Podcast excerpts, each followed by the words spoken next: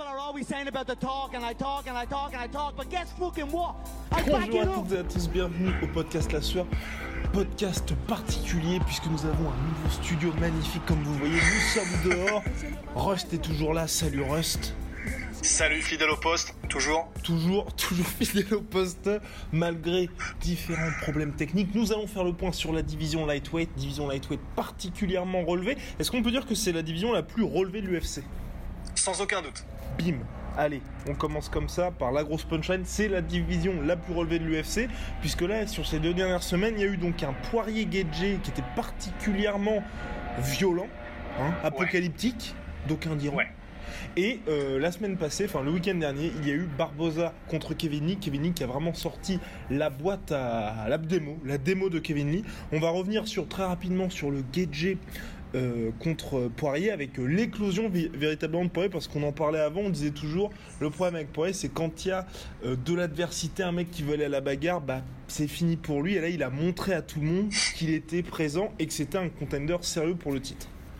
Ouais. Ce qu'il a montré, c'est qu'il avait vraiment ce qu'on lui reprochait, comme tu viens de le dire, c'est qu'il n'avait pas de cœur. Ouais. Ce qu'on appelle un cœur chez le combattant, c'est voilà, quand ça devient difficile, il abandonne, il, il, il se il se laisse aller, à, il donne sa nuque pour se faire soumettre ou tout ce qu'on veut. Là, il a montré contre justement, et à mon avis, il avait à cœur de montrer qu'il avait ce qu'il faut pour être champion. Ouais. Il l'a montré, il a subi, mais subi. Le premier round, il a dû prendre, je sais pas, 5000 leg kicks. C'était un 5 000, steak tartare, sa 5 jambe. 000. Ah, c'était terrifiant. Il, est, il, il, a, il a tenu, il est resté technique, il est resté euh, tout ce qui, tout ce qu'on attend d'un combattant de très haut niveau. Il l'a montré techniquement et il a montré qu'il avait le cœur qui allait avec. C'est impressionnant. Après, si on est tout à fait honnête, styles make fight, comme on dit toujours, et d'accord. je pense pas qu'il ait un style euh, à battre les Nurmagomedov, à battre les Kevin Lee. Même les Tony Donc, a Ferguson. Même Tony Ferguson, ça risque d'être Ouais. chaud. Alors voilà, il a. Ce qu'on peut pas lui enlever, c'est qu'il a brillé contre Anthony Pettis, qu'il a mis KO. Il a brillé contre euh, Justin Gaethje. Il a, il a, il faisait un super combat avant le no contest un peu chelou contre Eddie Alvarez. Ouais. Il est, il est taille champion. Mais je pense pas qu'il sera champion parce que stylistiquement ça peut pas matcher Ah, contre moi- des gros lutteurs. Aujourd'hui, la suite, ce serait véritablement qui est en fait le combat, enfin le Geji Eddie Alvarez 2 pour vraiment savoir s'il a l'étoffe du contender en tant que tel. Parce que pour moi, clairement, aujourd'hui, on peut pas lui dire tu vas voir Habib pour sa première défense de ceinture. C'est un peu léger encore. hein. C'est un peu léger et je pense que les, les gens ont encore des doutes. Le, le problème, c'est il y a un truc qui le suit quand même, c'est qu'il s'est fait mettre KO très vite contre Michael Johnson Ouais. et très vite contre Conor McGregor. Et assez violemment Et contre Michael Johnson. Très violemment en plus.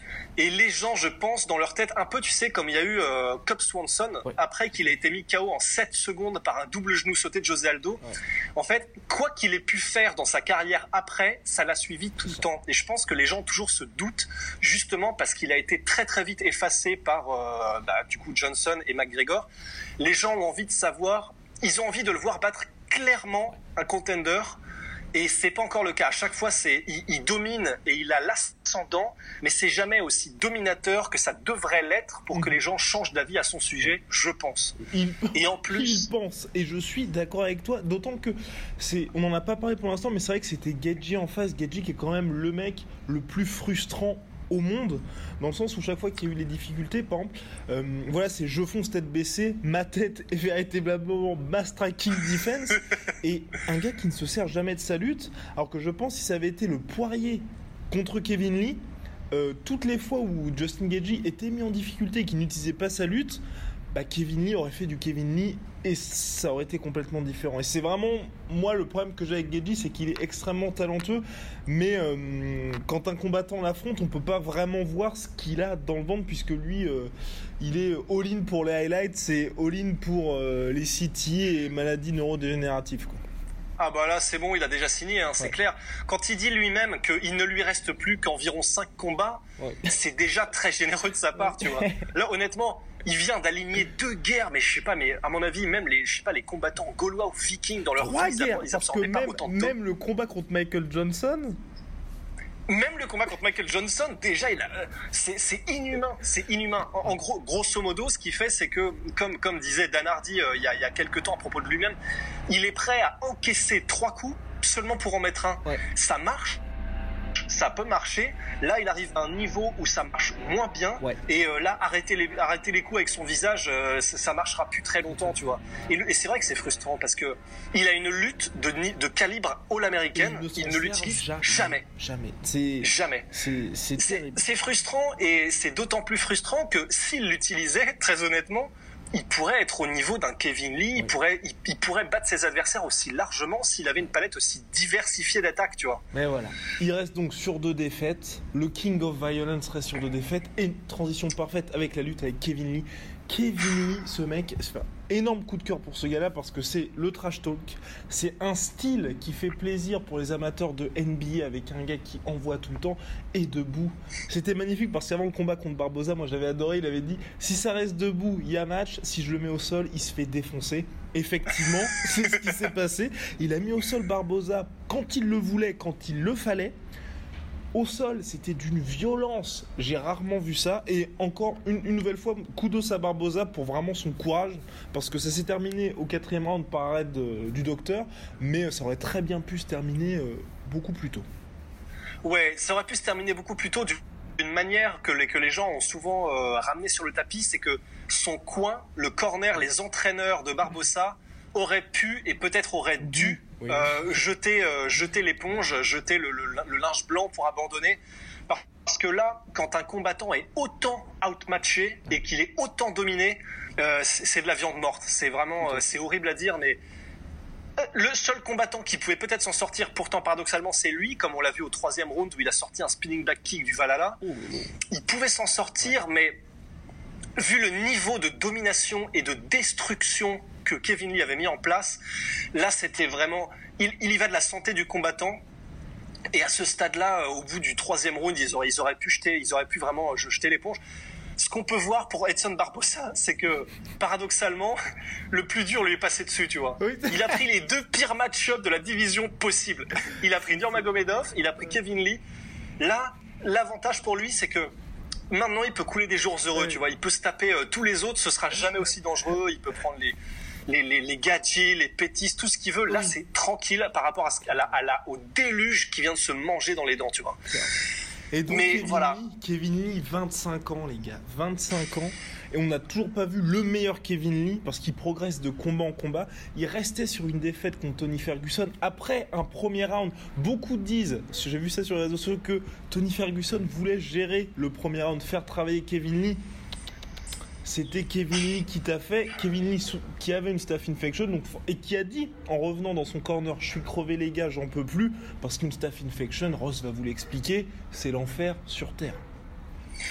Une staph infection, alors déjà au-delà du fait que ce soit ultra spectaculaire, faut savoir que c'est, euh, c'est comment dire, ça peut se manifester et ça se manifeste si vous le laissez se développer comme des trous dans la peau. Et pas littéralement, hein, c'est mmh. proprement des trous dans la peau. Franchement, je vous conseille de taper sur Google Images euh, Staph Infection, donc S-T-A-P-H Infection, avec Kevin Randleman, qui est un combattant euh, qui est mort il y a pas longtemps et qui a eu la pire Staph Infection que j'ai vue de ma vie. C'est vraiment, c'était sous son épaule sous son aisselle, et on pouvait rentrer, mais vraiment, enfin, vous rentriez un jeu de puissance 4 sans souci, quoi. C'est vraiment terrifiant, et au-delà du fait que ce soit spectaculaire, surtout, c'est un peu comme la mononucléose, vous êtes théoriquement incapable de bouger tellement la fatigue vous cloue au lit, au sol ou tout ce que vous voulez. Théoriquement, vos niveaux d'énergie sont tellement bas mais vraiment drastiquement bas quand vous avez une maladie comme celle-là, que vous pouvez plus bouger. Et Kevin Lee disait, euh, Là, j'ai accepté le combat parce que, enfin, c'est comme ça. Je, je, je, décide que je me que je me que je me défilerai pas. Mais le jour du combat, voilà, après un round pourtant de domination, euh, il était absolument mort. Et le jour d'après, euh, il disait ça dans un podcast là récemment, il pouvait même plus se lever quoi. C'est-à-dire que ça, vous défonce les défenses immunitaires, mais vraiment comme j'avais, c'est un génocide. Et c'était véritablement une staph infection parce que ça se voyait sur son corps. Ensuite, il y a eu euh, les rapports du médecin. Enfin, c'était pas, c'est pas du blabla pour dire, pour se trouver des excuses après combat. Non, non, non, non, non. Non, non, là, ça, ça, peut pas être une excuse. C'est quelque chose de vraiment, c'est monstrueux. Non seulement la staph infection, mais pour la combattre, euh, je sais pas, il a dû prendre des antibiotiques vraiment, enfin, jusqu'à jusqu'à ras la tronche, tu vois ça devait être horrible. Et malgré ça, il a quand même tenu tête à Ferguson. Pour moi, honnêtement, je pense que Kevin Lee a toutes les chances d'être champion et c'est même le plus gros contender, je pense, de la catégorie. Et c'est dire. Parce que quand vous allez regarder le top 10 en, rank, en, Le classement top 10 ouais. en lightweight, c'est le couloir de la mort. C'est vraiment impressionnant. Bah, Et Kevin Lee, ouais. L'avantage qu'il a Et- face aux autres, c'est qu'il c'est un peu l'arme entre guillemets anti-Rabib. C'est un peu celui qui peint. Il n'y a toujours pas eu ce combat-là, mais on peut penser qu'il détient la clé anti-Rabib, anti-je me fais mettre au sol et me fais poncer la gueule pendant 25 minutes. Mais non seulement ça, mais en plus, j'irai un peu plus loin en disant qu'en fait, il a l'arme anti tout le monde. Parce que le truc, c'est que quand on parle, par exemple, d'un Barbossa, Ouais. euh, c'est un niveau calibre top 5 mondial, hein, il n'y a aucun souci. Mm. Mais voilà, on sait que c'est un stand-up euh, artiste, qu'il est, qu'il est très bon en, en- en- à, à distance et debout. On, on sait qu'il est très fort et Kevin Lee a dit c'est, c'est le mec le plus costaud que j'ai jamais affronté. Mais on sait que sa faiblesse, ce sera toujours la lutte. Euh, Kevin Lee étant un lutteur, et pourtant ce qui est ouf parce qu'il a commencé la lutte qu'à 16 ans, tu vois, et pourtant c'est un des meilleurs lutteurs de la KT. Kevin Lee, le propre des lutteurs au MMA, c'est qu'il peut amener le combat où il veut. Et c'est pour ça que Kevin Lee ne craint aucun style. Au sol, il a toutes ses chances parce que euh, il manipule des corps euh, depuis qu'il a 16 piges et c'est son, c'est vraiment, c'est son pain, c'est son pain et son beurre. Debout, on- il a montré quand même. Alors évidemment, quand il était debout contre Barbossa, il a bien pris soin avant de, de lui poncer le pif Oui. pendant un round, avant de vraiment commencer à tester des trucs debout. Mais ce qu'il faut dire quand même, c'est qu'il était fluide. Oui. Ses, euh, ses combinaisons sont propres Et discipliné. discipliné, il est rapide, il est super propre, il, il- il progresse de combat en combat. Il faut savoir que là, son pic athlétique, il y a encore 3, 4, 5 ans avant qu'il l'atteigne. hein. C'est impressionnant. Donc debout, il est, il, il- est dangereux, vraiment dangereux. En lutte, voilà, c'est euh, sa Madeleine de Proust. Au sol, je pense pas qu'il craigne grand monde, quoique c'est peut-être l'inconnu à voir comment il réagirait contre s'il se fait mettre au sol contre Khabib, mais il ne craint personne.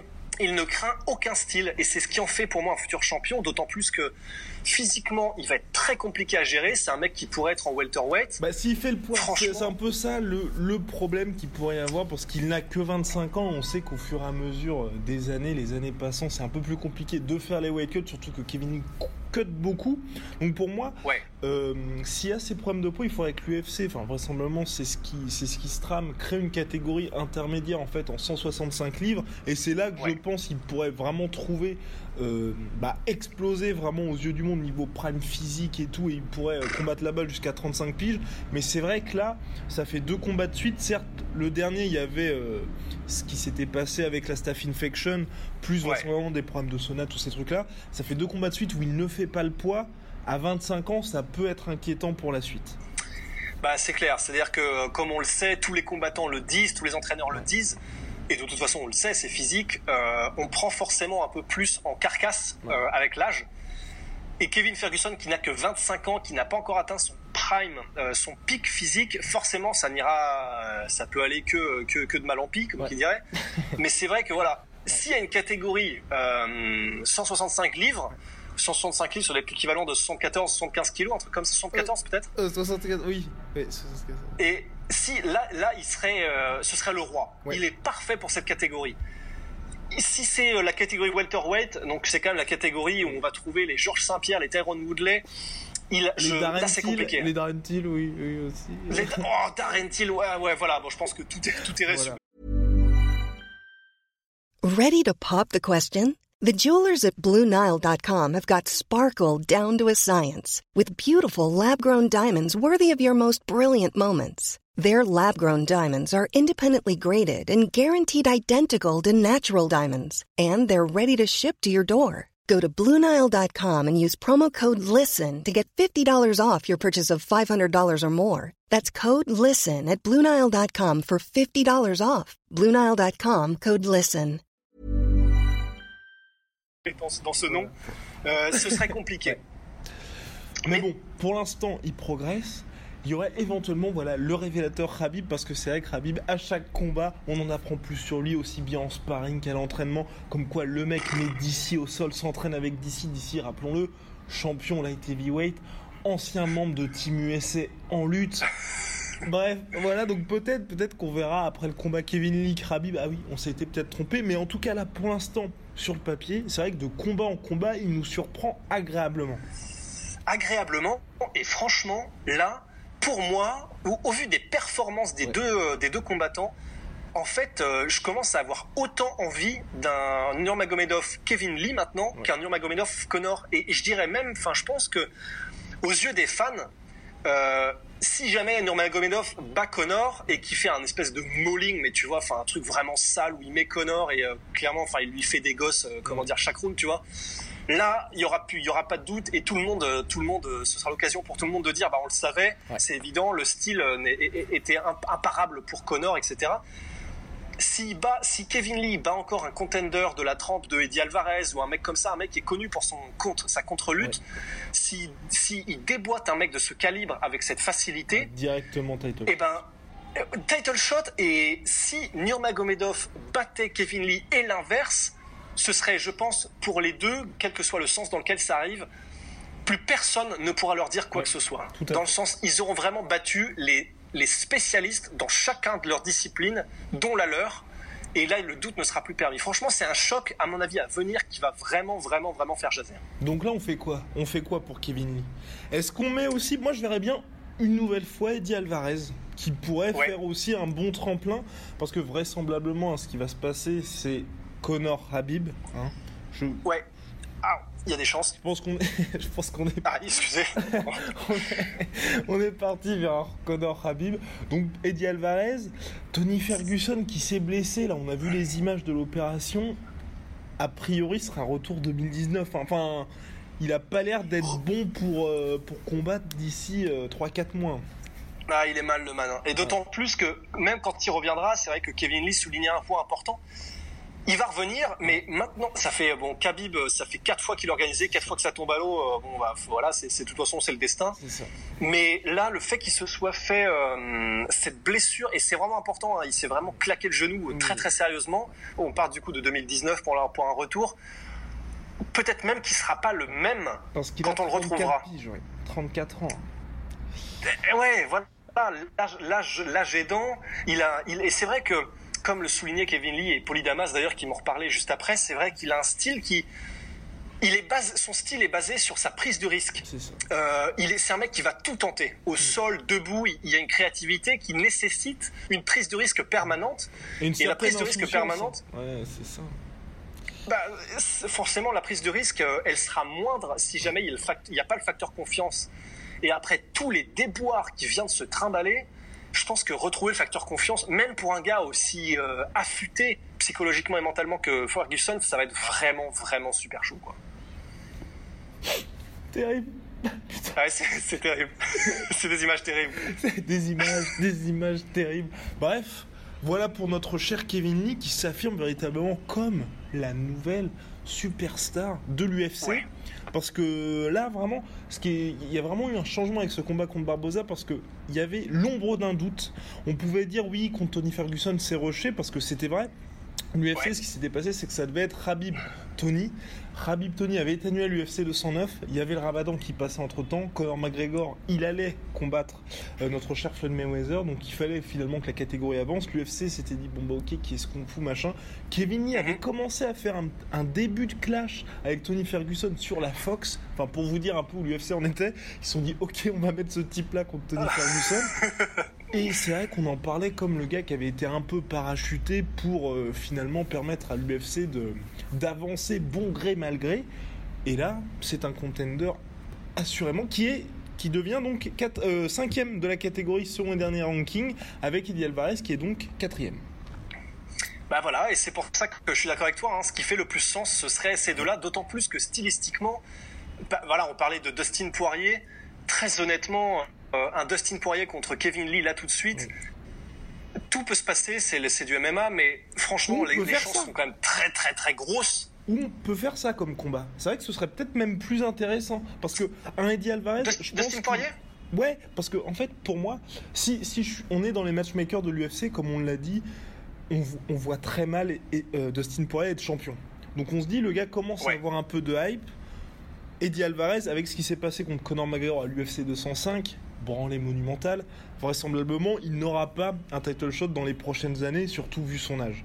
Donc on est matchmaker de l'UFC, on se dit, on fait un Kevin Lee Poirier, deux prospects qui montent avec euh, les fans qui ont eu l'habitude de les voir en main event. On sait vraisemblablement que Lee va le battre. Et ensuite, après cette demi-finale, le gagnant a le title shot contre le vainqueur de McGregor Magomedov. Ça aurait du sens, hein. ce serait vraiment, euh, ce serait vraiment du, du, fighter building dans le sens, euh, tu t'arranges un peu pour arriver à tes, à tes fins, mais ça aurait du sens. Ça aurait du sens. Après, c'est vrai qu'aux yeux des fans euh, un peu plus hardcore, je pense qu'ils ont plus envie de voir Kevin Lee challenge qu'un Kevin Lee affronter que des strikers. Et il y a moyen que ce soit plus challengé si c'est Eddie Alvarez. Mais de toute façon, je suis d'accord, les, les, deux matchmaking se valent puisque au niveau du statut, euh, Alvarez et Poirier on sont un peu au même point. C'est les gars, bon, il y en a un qui est devenu champion et l'autre qui, euh, qui, ne l'est plus et l'autre qui euh, s'est fait battre par les plus gros de la catégorie, etc. Voilà. Ils en sont un peu dans le même no man's land, donc ce serait intéressant d'utiliser un des deux justement pour, pour, pour construire un peu la, la, la, légende future de Kevin Lee. Ouais, voilà, un des deux, un des deux, ça me paraîtrait parfait et il y a des chances que ce soit ça. Et que faisons-nous donc de notre pauvre Edson Barbosa qui en l'espace de 4 mois a perdu 15 ans d'espérance de vie donc terrible pour le striker brésilien. C'est vraiment terrible, c'est vraiment terrible parce qu'on en parlait à chaque fois qu'on fait des podcasts, on en parle. C'est un gars extrêmement talentueux mais dès qu'il y a ce combat qui pourrait lui permettre de passer au next level, soit il se rate, soit euh, il est frappé vraiment par une différence euh, de talent, de skills qui fait qu'il peut pas bah, voir au-dessus de, de, sa place de cinquième actuelle, bah, de sixième actuelle, pardon. Bah ouais, ouais. En fait, c'est vachement piégeux parce que ce qui est horrible, c'est que, tu vois, par exemple, le, le champion, euh, euh, mettons, il y, a, il y a deux mois, c'était encore Conor McGregor. Ouais. Edson Barbosa a toutes les chances de battre Conor McGregor. Tout à fait. tu vois. Donc en fait, lui, c'est horrible parce que c'est un tel spécialiste de sa discipline qu'en fait, euh, il, il est presque condamné à gagner et de façon spectaculaire contre les très bons dans sa discipline prédominamment et à se faire poncer, euh, poncer le boule par des gars euh, spécialistes de la lutte comme Kevin Lee ou comme Nurmagomedov. Comme on le disait tout à l'heure, bon l'avantage c'est que maintenant il a combattu les deux pires, donc de toute façon il peut pas, ça peut, ça peut, sa vie ne peut plus être pire que ce qu'il a fait maintenant. Donc euh, là, pourquoi pas, comme disait Polydamas, comme disait Polydamas, pourquoi pas que John, oui, Gadji, tu vois. Mm. Maintenant. Logique, ça ferait un combat que les fans adoreraient. Ça va se ça, ça, se terminerait forcément euh, en violence et ce que les fans, euh, les fans sont jamais vraiment contre. Hein. Et je pense que ça aurait le plus de sens. Mais pour le reste de sa carrière, je sais pas. C'est au-delà d'un gatekeeper. C'est euh, un mec qui peut battre tout le monde un, jour donné. Donc je sais vraiment pas où, où, va un mec comme ça. Je sais pas. Franchement, ça dépendra aussi de sa motivation, de là où il veut aller. Je pense pas qu'il puisse changer de catégorie. Donc à voir. On verra bien. I don't know either. Rust, merci pour ce podcast, cette petite overview finalement euh, de la catégorie lightweight. On revient dès la semaine prochaine pour, euh, pour de nouvelles aventures. Bah, même au même endroit. You know the drill. I know the drill. See ya. See ya. Bien, c'est donc l'heure des questions. Rust ne pouvait pas être avec moi malheureusement pour une question pratique. On va passer questions, à vos questions que vous pouvez nous poser sur Snapchat, Twitter, Instagram, Facebook. On préfère les DM, c'est plus pratique pour nous pour ensuite les ouvrir et vous répondre directement. Donc on va commencer par les questions. Euh, bah, question Snapchat, donc d'Arnaud euh, sur, sur Fedor et notre cher Frank Mir qui s'affrontent ce week-end au Bellator. Donc alors, le prono du combat, qui était le plus fort dans le prime? Et puis merci pour les encouragements également Arnaud. Donc effectivement, combat de deux légendes qui arrivent, quoi. allez, peut-être dix ans trop tard, hein, on va dire ça, parce que Fedor effectivement reste sur une défaite au Bellator lors de son premier combat contre Madmitrion, qui n'est pas le plus talentueux de tous les combattants, mais qui est vraiment un, tank, un monstre physique, ancien joueur NFL, double knockdown, et celui qui s'est réveillé en premier, relevé en premier, ça a été Matt qui a donc mis euh, KO Fedor, la légende Fedor qui a 40 ans passés très très loin de ses meilleures années. 10 ans d'invincibilité contre des combattants de légende au Pride, le combat contre Crocop, sa victoire par décision unanime qui est considérée comme pour beaucoup le plus grand combat de tous les temps en MMA. Il y a aussi des victoires contre Noguera, contre Randleman. Vraiment, il a combattu tout le monde, il a battu tout le monde. Et aujourd'hui, celui qui voit le MMA seulement comme un métier, euh, véritablement combat pour l'argent, certes, mais et, a plus la même ambition qu'auparavant, qui était vraiment euh, chasser l'histoire. Donc voilà, donc pour le pronostic, c'est extrêmement compliqué. D'un côté, Frank Mir, on sait plus que ça peut donner parce que Frank Mir reste donc sur une suspension par l'USADA à l'UFC puisqu'il avait été contrôlé positif. Et maintenant, il est au Bellator, donc ce n'est pas l'USADA, mais quand même, il a des contrôles antidopage. On a pu voir dans les vidéos preview du Bellator qu'il a quand même pris un peu de bide. Lui aussi est loin de ses meilleures années. Il reste extrêmement dangereux au sol, certes, mais pour ça, faut mettre Fedor au sol. Faut ensuite placer la clé de bras à suivre. Extrêmement euh, difficile à pronostiquer comme combat. Je dirais quand même. Allez, je dirais Fedor parce que Frank Mir, on ne sait vraiment pas où il en est aujourd'hui. Mais un combat intéressant où tout, tout peut se passer. Et puis qui était le meilleur dans son prime Évidemment, évidemment Fedor. Certes, il n'a jamais combattu à l'UFC, mais 10 ans d'invincibilité, champion du Pride. Que dire de plus Que dire de plus Il y a également une question donc de Hotman, question sur Mackenzie Dern. Donc Mackenzie Dern, on y reviendra bientôt puisqu'on va aussi parler de notre très cher Zabit, l'autre d'Agesnane. Après Khabib Nurmagomedov, on fera un podcast spécial sur les pépites de l'UFC. Et Mackenzie Dern, on aura éventuellement la chance de l'avoir en interview puisqu'on sera à l'UFC 224 au Brésil. Bien, merci Hotman en tout cas pour les questions, ça fait toujours plaisir. Question, qu'est-ce qu'on a d'autre? Alors on attend, on attend, on attend. Question de Tarfik, donc oui, Barbosa, effectivement, Barbosa qui a pris très cher ce week-end. Maxime aussi qui nous pose une question quel avenir pour Kevin Lee? Kevin Lee, euh, on a répondu dans le podcast. hein, on voit bien contre un Eddie Alvarez, éventuellement Dustin Poirier, mais dans tous les cas, pour l'instant, pour le moment, pour le futur, ce sera uniquement des contenders solides. Vraisemblablement, quand même, puisqu'il n'a que 25 ans, un combat, un dernier combat avant un nouveau title shot, puisqu'il avait eu son title shot contre Tony Ferguson. Et ensuite, pourquoi pas les étoiles pour celui qui, qui s'impose vraiment comme le futur de l'UFC. Euh, pourquoi pas Tom? Alors, euh, question Thomas. Qui raconte n'importe quoi? Thomas, excuse-nous, nous ne pas répondre à tes questions. J'en peux plus. Et puis donc, ma foi, foi, voilà, c'est tout pour les questions cette semaine. On vient très vite pour un nouveau podcast. N'hésitez pas à me poser dans, en commentaire ou en DM si vous voulez qu'on parle de tel ou tel sujet, le weight cutting, l'avenir de McGregor, tel ou tel prospect, qu'on puisse avoir, si vous voulez, en interview. On fera le maximum pour y répondre et puis pour faire en sorte que, que cela se fasse. Allez, à la prochaine. Merci pour vos questions. À plus. People are always saying about the talk, and I talk, and I talk, and I talk, but guess fucking what? I back it up!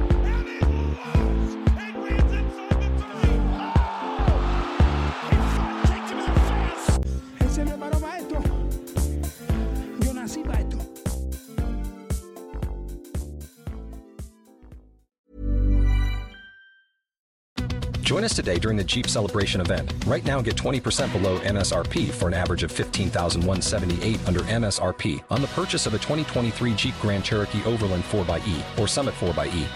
Not compatible with lease offers or with any other consumer incentive offers. 15,178 average based on 20% below average MSRP from all 2023 Grand Cherokee Overland 4xE and Summit 4xE models in dealer stock. Residency restrictions apply. Take retail delivery from dealer stock by 4 1. Jeep is a registered trademark. Et voilà, c'est la fin de votre épisode du podcast La Sœur. Si ça vous a plu, n'hésitez pas à nous mettre les 5 étoiles sur Apple Podcast ou sur Spotify. Vous pouvez aussi nous laisser un petit commentaire, ça nous aidera beaucoup. Et si vous voulez plus loin avec nous, vous tapez La Sueur sur toutes les plateformes ou sur les réseaux sociaux, vous nous trouverez. Et là, vous nous écoutez très certainement en audio. On est aussi en vidéo sur YouTube, mais également sur Snapchat. Là encore, vous tapez La et on sera là.